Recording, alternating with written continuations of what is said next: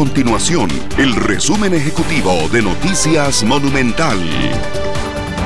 Hola, mi nombre es Fernanda Romero y estas son las informaciones más importantes del día en Noticias Monumental.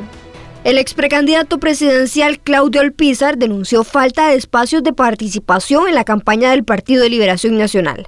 Las conversaciones sostenidas con el candidato presidencial José María Figueres no han llegado a acuerdos entre ambos.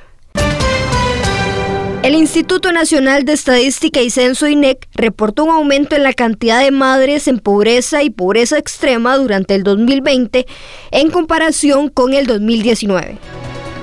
Estas y otras informaciones usted las puede encontrar en nuestro sitio web www.monumental.co.cr. Nuestro compromiso es mantener a Costa Rica informada.